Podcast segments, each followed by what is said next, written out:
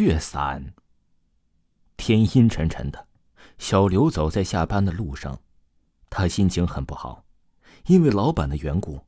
这老板太抠门了，文件里一个字儿大错扣一百，哪有这样的？他嘟囔着，脚边走着，边踢着地上的石子儿，轰隆隆一阵惊雷响起，随之而来的是一场大雨，哗哗。小刘把公文包挡在头上，跑到一个车站下躲雨，真他妈倒霉！嗨，这是谁的伞？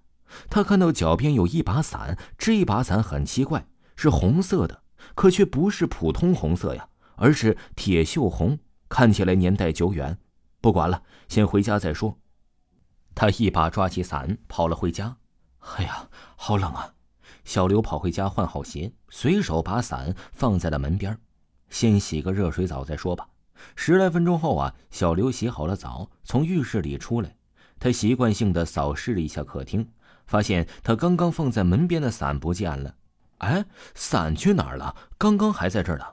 他开始寻找起来，厨房没有，房间里没有，厕所里也没有，到底哪儿去了？邪了门了。滴答，滴答，哪儿来的滴水声啊？好像是从阳台上传来的。难道家里进小偷了？他跑到工具房里，拿起棒球棍，慢慢的朝着阳台走去。滴答滴答。随着离阳台的距离越来越近，声音也是更真切了。小刘摸着黑走到阳台上，只觉得脚下黏糊糊的，像踩到了水一样。阳台上并没有小偷，小刘松了一口气。他很奇怪，刚刚一进阳台就觉得有一股腥味儿，还有地上是什么？他打开灯，哎，看到地上的东西时不禁叫了出来：“血！”滴答。他头上一凉，小刘伸手去头上一摸，雪呀！他慢慢的抬起头，只见阳台顶上那把伞悬在空中，往下滴着雪。伞一下找到小刘头上，然后快速收起来。小刘痛苦的叫着，两手不停的挥舞，想把伞扯下来，可一切都已经是徒劳。伞上的金条插到小刘的脖子中，开始一鼓一瘪，像生命体在呼吸一样。随着时间的流逝，小刘的身体渐渐干瘪，肤色渐渐苍白。伞张开了，此时小刘早已死亡，伞就躺在小刘的身旁。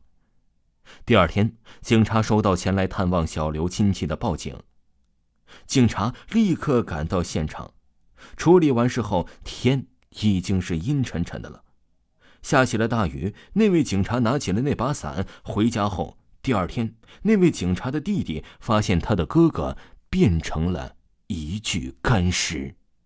听众朋友，本集就给您讲完了。如果各位听友呢有您自己的亲身经历，或者是您特别有意思的事情啊，就可以私信维华，维华发您咱们直播时通知的二维码。另外呀，你也可以在喜马拉雅的站内进行私信我，我都会给您排版进行播出的。咱们下期再见吧。